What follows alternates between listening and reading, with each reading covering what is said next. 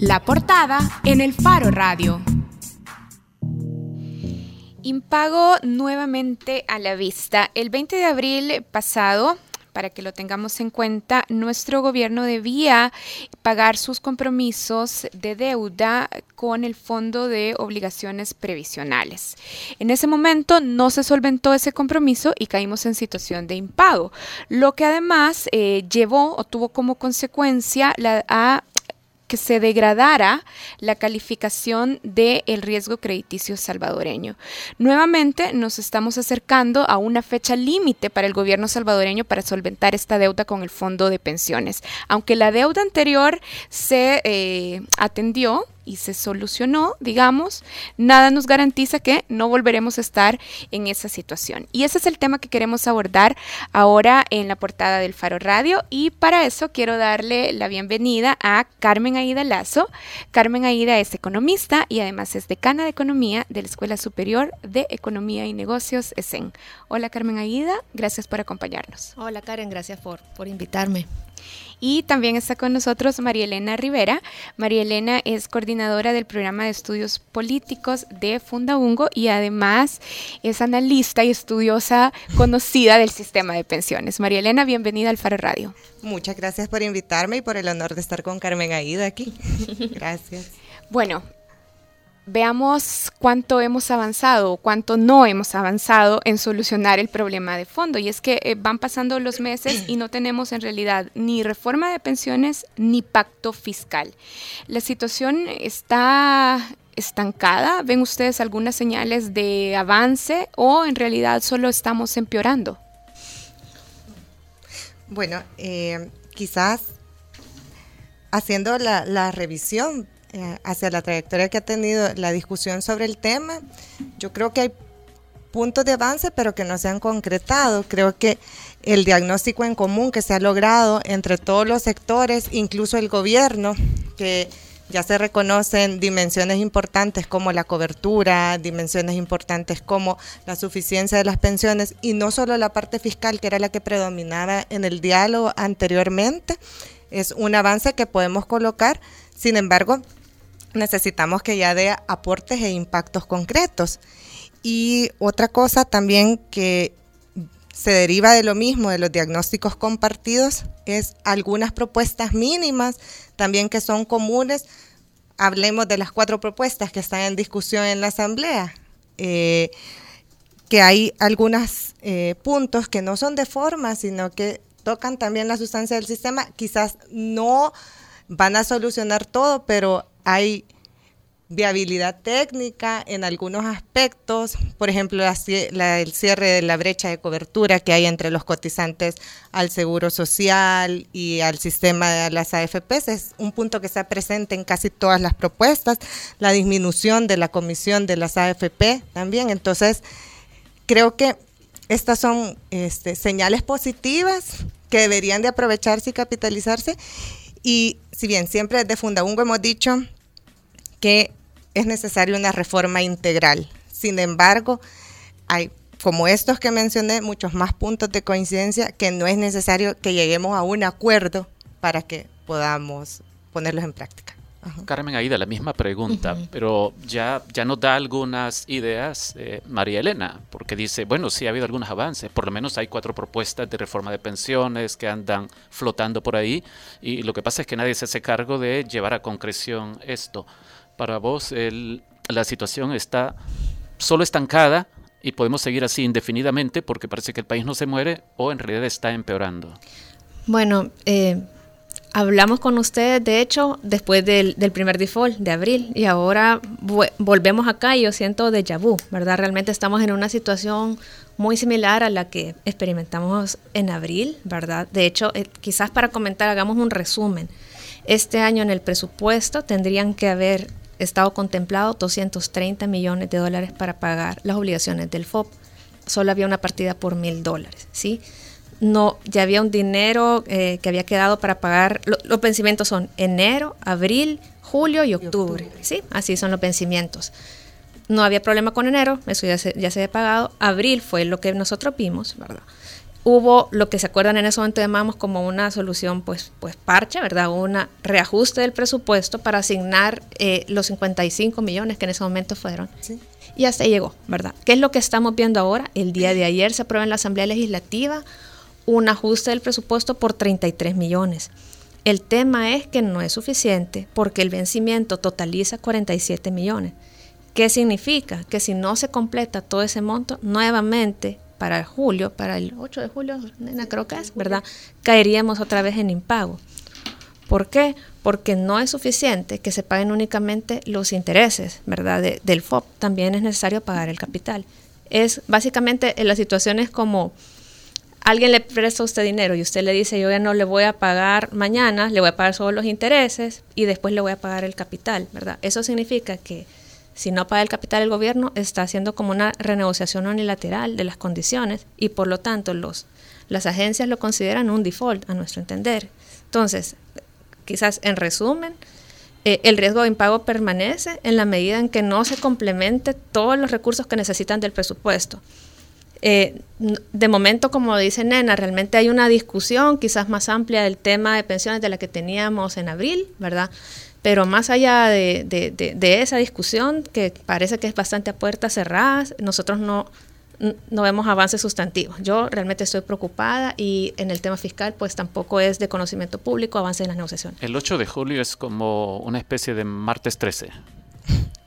O sea, nos, pueden, ¿Nos pueden explicar, por favor, qué ocurrirá el 8 de julio? es la fecha de vencimiento que tienen para pagarse eh, las obligaciones con el FOP, ¿verdad? Con los certificados de inversión previsional. Entonces, en ese momento se tiene que saldar la deuda que ya mencionaba Carmen Aida de los, 47, millones. Sin embargo, ayer solo se aprobó reorientar eh, recursos de la SIGET y CEPA y que solo son 33 millones, por lo tanto faltan esos 14 millones que...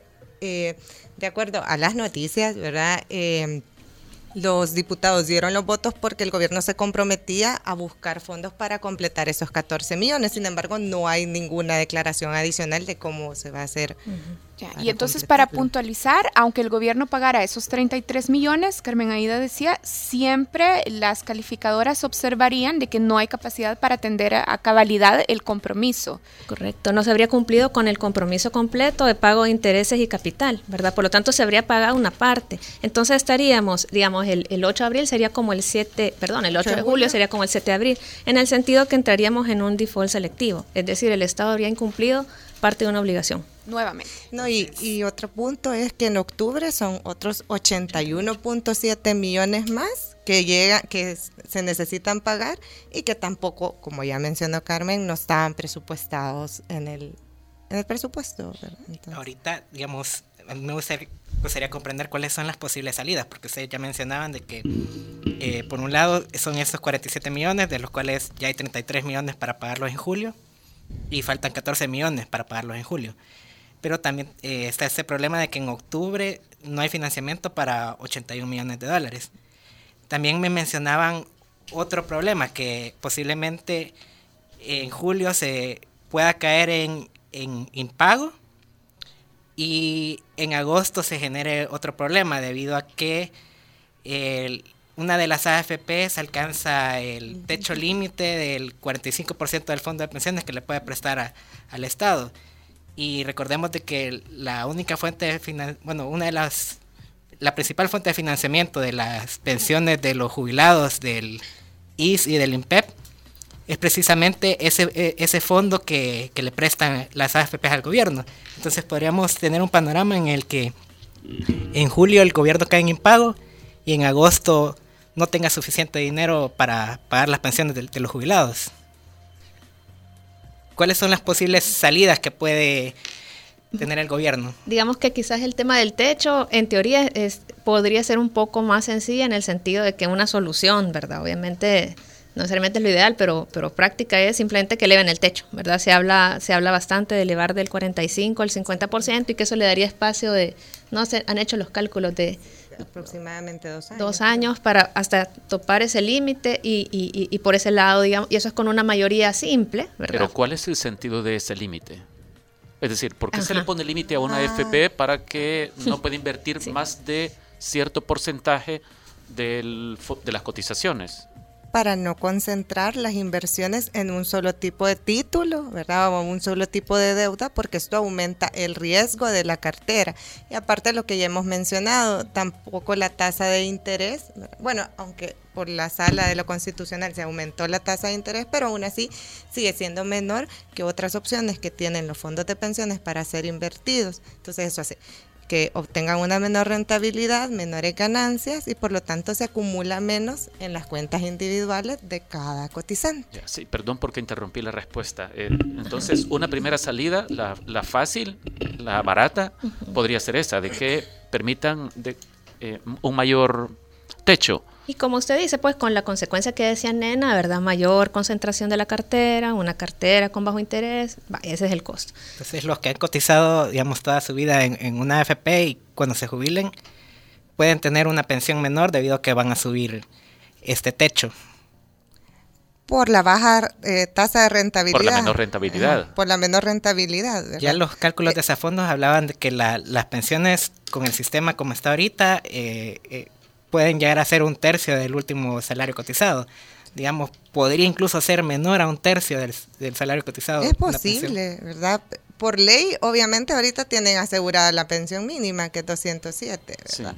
Pero sí es posible que si, si ese un tercio es mayor que esa pensión mínima, a eso, o sea, equivale. Pero, entonces esa posible salida de emergencia en realidad iría en sentido contrario a la solución ideal que busque, uno, mejorar la cobertura y dos, eh, procurar pensiones que no sean de pobreza. Exactamente. Son, bueno, son soluciones y reformas que se han venido implementando más en busca de una solución parcial y sobre todo fiscal, pero que han venido en detrimento de las condiciones de los cotizantes.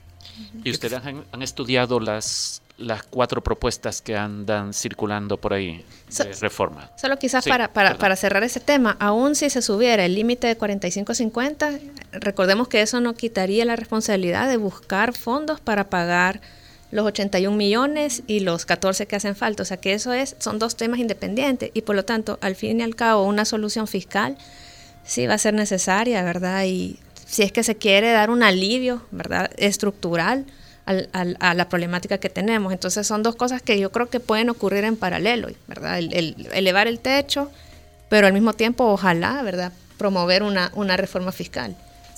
Pero, pero, ¿qué debe ser primero? ¿Cuál es el primer paso? Porque tenemos el reto de buscar un pacto fiscal, una solución fiscal integral y por otro lado, la emergencia de pensiones. Es decir, porque también parece inminente que el Estado de repente, como decía Jimmy, pueda carecer de fondos para pagar pensiones? Pues yo creo que también el, bueno, el tema está en ver un, un poco las cosas prácticas, ¿verdad? Entonces, hay estas obligaciones que están presionando en el corto plazo al gobierno y obviamente les van a buscar salida. Eso no es lo ideal, pero definitivamente va a ser lo que va a primar sobre un diálogo que, bueno, que también como están teniendo puertas cerradas, no se conoce que también va avanzando, pero al final es la decisión más política eh, en, torno, o el acuerdo más político en torno al tema de pensiones y al tema fiscal. Entonces, no es lo ideal, pero obviamente estas obligaciones tienen que ser solventadas y también si no son solventadas, afectan a la población, pueden afectar a los actuales pensionados porque no van a recibir sus pensiones y si no se pudiera elevar este techo, ¿verdad? No a todos, pero también el riesgo de un impago tiene consecuencias se manifiestan también en la población.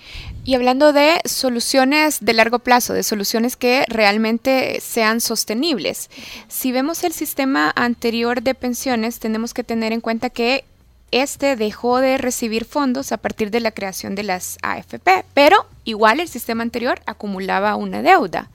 Si parte del problema de fondo es que cuando se cerró el sistema anterior no se previó el mecanismo de financiamiento para esa deuda y ahora tenemos estos, estos problemas graves. Para financiarlo, ¿ustedes creen que alguna de las propuestas en discusión contempla ese mecanismo realmente sostenible a la deuda del sistema anterior? Vaya, usted ha tocado un punto súper importante, quizás como los números así bien rápidos. Cuando nos pasamos del sistema anterior al nuevo, la deuda era como de 6 mil, 7 mil millones. Aquí me va a corregir Nena, ¿verdad? Y digamos, esa deuda se podría haber pagado. ¿Qué fue lo que ocurrió después? Y ligado a su pregunta, ya con el sistema nuevo hubo alteraciones al sistema, ¿verdad? Se, eh, como saben, el famoso decreto 100 y previamente el decreto 1217, ¿qué fue lo que hicieron? Aumentaron la deuda previsional porque le dijeron, supongamos a usted, ¿verdad? Persona que estaba en el sistema nuevo, usted va a recibir la pensión que habría recibido en el sistema anterior, ¿verdad? Lo cual es, ¿cuál es el problema de eso? Que usted vincula lo que usted está aportando al sistema de los beneficios. En la medida que esos beneficios que se prometen están desvinculados de las aportaciones, va a existir una brecha. Por todas esas modificaciones que ha sufrido el sistema, hoy en día la deuda, lo que se estima en el último estudio que era de Farrell, es que ronda 24 mil millones. Si alguien quisiera pagar así hoy la deuda previsional, esta rondaría 24 mil millones de dólares en valor presente neto. Las reformas que se están viendo, que se están analizando, este, yo, yo realmente la que he leído y, que puedo comentar es la del gobierno, que tiene, de hecho, que me parece positivo en el sentido que tiene al menos el estudio actuarial colgado en Secretaría Técnica y por lo tanto uno puede ver los cálculos. Y el de la ICP, que también tiene un cierto nivel de detalle, ¿verdad? Yo personalmente no he estudiado las otras propuestas, Nena creo que sí las ha visto. La propuesta del gobierno aumenta la deuda, hace un alivio temporal, traslada los flujos de pago hacia el futuro, ¿verdad? Es un alivio temporal, aumenta la deuda dependiendo de, de, ahí, de, cómo quede finalmente, entre un 12 y un 22%. Entonces, esa propuesta está estudiada, ¿verdad? Y ha sido calculada actualmente su impacto en el términos de la deuda. La de la ICP tiene un componente fiscal dentro de la propuesta. Entonces, la de la ICP no sabemos realmente porque no he visto un actuarial cuál es el impacto total que va a tener en la deuda, ¿verdad? Pero de momento la percepción que yo tengo es que en la medida que las reformas dejen de lado los aspectos, como le llaman los paramétricos, ¿verdad? La edad de retiro, ¿verdad? Que es un tema que pues sí nadie quiere tocar nunca, ¿verdad? O el tema de que los aportes estén vinculados al beneficio que usted recibe, ¿verdad? El tema de los aportes al sistema, que la ICP sí lo tiene, la propuesta no lo tiene, en la medida que los aspectos paramétricos no estén, no va a importar casi cuál sistema. O sea, un sistema puede ser sostenible siendo público o siendo privado, ¿verdad? ¿Por qué considera que el debate sobre la reforma de pensiones no se ha concentrado en que eh, las pensiones sean un poco más altas? Por, por ejemplo, ahorita no, alguien que gane mil dólares y que ha cotizado toda su vida en una AFP, va a recibir una pensión de 300 dólares, digamos, si, si es un tercio del salario.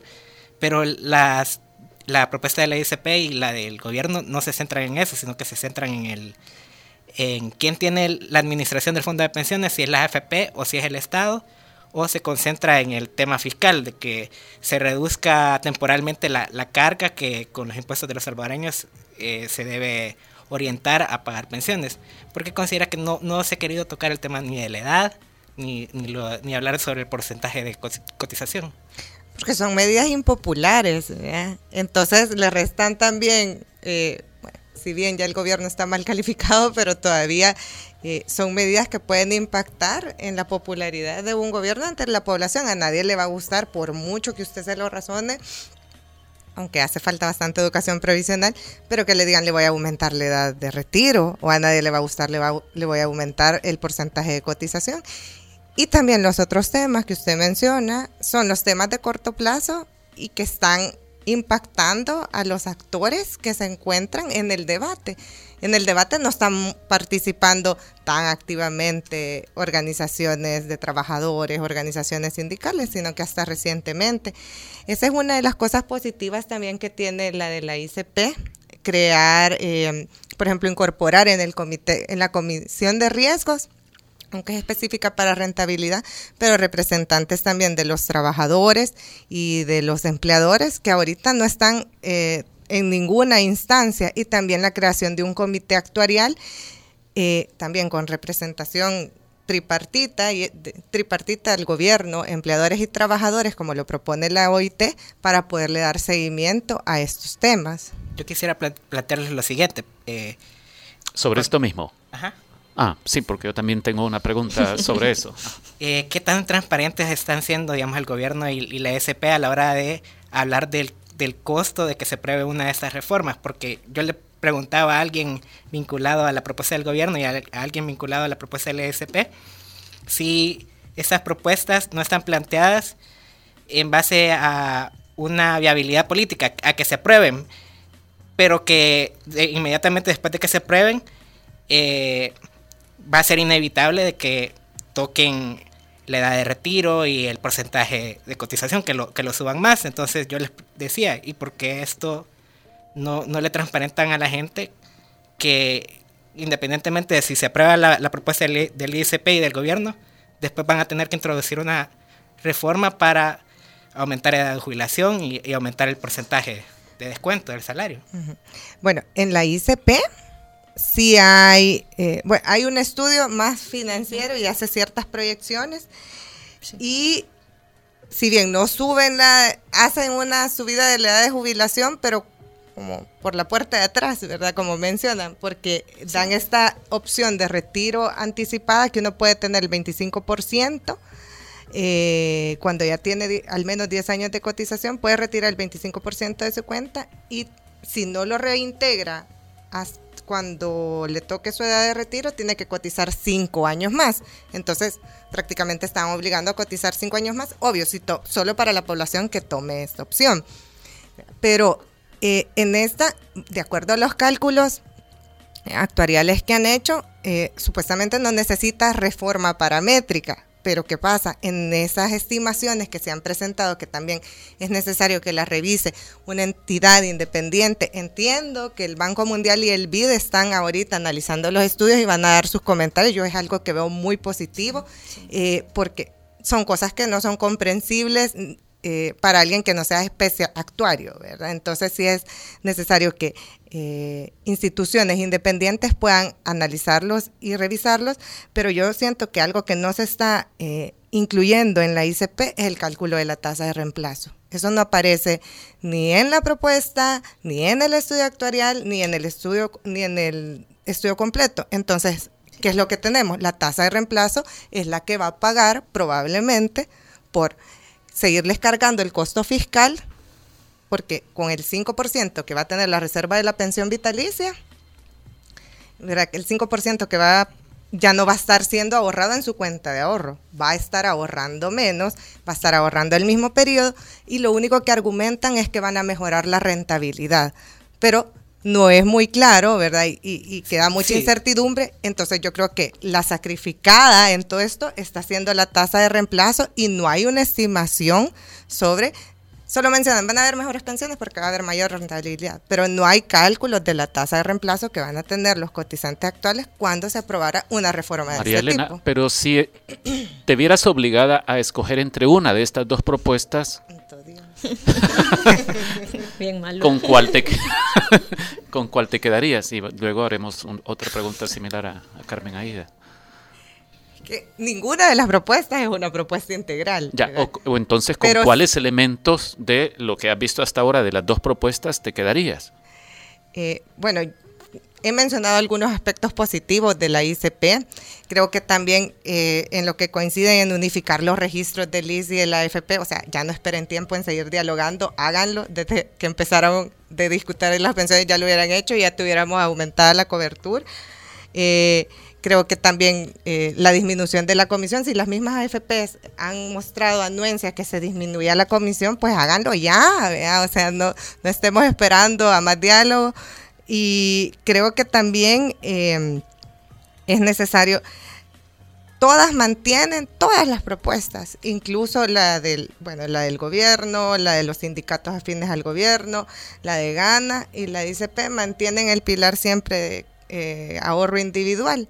Entonces también hay que, hay que tomar el tema de competencia en serio, ya sé que por el tamaño del mercado probablemente no es posible que ingresen otras AFP, pero hay otros mecanismos que también se pueden implementar para mejorar la rentabilidad y mejorar también la diversificación de los fondos de pensiones. María Elena, ¿cómo, cómo evalúa el asunto de que el competidor o que un nuevo competidor en el mercado esté controlado o dirigido por el Estado? Eh, la opción de una AFP Ajá, pública. de una AFP pública que entre como competencia. Sí, bueno, en el caso de Uruguay ha funcionado muy bien. Esta puede tener también dos objetivos. Una es introducir competencia al mercado y otra es también dar cobertura a otros grupos que no son lo suficientemente atractivos como clientes para las AFPs que tienen un fin comercial. Eh, en el caso de, Uruguay ha sido más este, el dar cobertura a ciertos grupos, ¿verdad? Eh, en desventaja y este ha contribuido positivamente a este objetivo que tenía y en Chile solo está en propuesta, todavía no se ha implementado, pero en el caso de Chile entiendo que estaba más orientada a, dinamizar también la competencia del mercado. ¿verdad? Entonces, pero yo creo que es algo que se debe de evaluar y no solo también la creación de una entidad pública, sino también en la ICP también mencionan las AFPs que otras instituciones pueden administrar los fondos eh, de ahorro voluntarios. Entonces, ¿por qué no pueden administrar también los fondos de, cotización, verdad, privada? Y que se eh, adscriban a la regulación que ya opera para las AFP, pero que sean otras entidades financieras que tienen la capacidad de manejo de ahorros y manejo de e inversión de fondos. Eh, Carmen Aida, yo quisiera hacerle la, misma pregunta que le hizo Karen. ¿Con cuál propuesta de reforma de pensiones usted se quedaría y, y por qué? Fíjese que bueno, voy a contestar bien parecido a Nena, o sea, realmente yo siento que ahorita no hay una propuesta que sea la ideal, ¿verdad? definitivamente. Y le pero le voy a decir como los principios que yo creo que debe tener o qué cosas me gustan. Vaya, que, ¿por qué nos cambiamos del sistema de reparto a un sistema individual? Porque un sistema de reparto es muy susceptible a que lo que usted a que su beneficio se desvincule del aporte. Entonces, eso es lo que no me gusta del sistema de reparto, que es vulnerable, es más vulnerable en teoría, políticamente, a que se incrementen los beneficios y los aportes y que se crea una deuda. Por eso no me gusta. Ahora bien, del tema de la ICP, qué cosas me gustan y qué no me gustan. Creo que vaya, algo que fue positivo es que aumentan la tasa de cotización. Creo que eso es importante. Definitivamente creo que es algo que hay que em, empezar a reconocer que necesitamos cotizar más tiempo, vivimos vidas más largas y eso tiene que, tiene que verse así, ¿verdad? No me gustó, ¿verdad? También, igual que Nena, que la edad de retiro entró por atrás, ¿verdad? Yo creo que en una discusión bien técnica hay que reconocer, sobre todo para el caso de las mujeres, que la edad de retiro de 55 años con una esperanza de vida al retirarnos de 30 años no, no, no es viable, ¿verdad? Entonces, eso, digamos, me parece que ahí se quedaron cortos. Este, y al igual que Nena, eh, me preocupa cuál va a ser realmente la tasa de reemplazo que va a quedar. Básicamente, este, ellos, como dice Nena, argumentan que no, que su tasa de reemplazo no se va a reducir porque le van a asegurar que la rentabilidad va a ser mayor. ¿Verdad? Básicamente, si usted ahorra en un sistema de capitalización individual, lo que usted va a recibir, Karen, va a depender de cuántos años cotice, qué porcentaje cotice y la tasa de interés que le paguen y la evolución de su salario.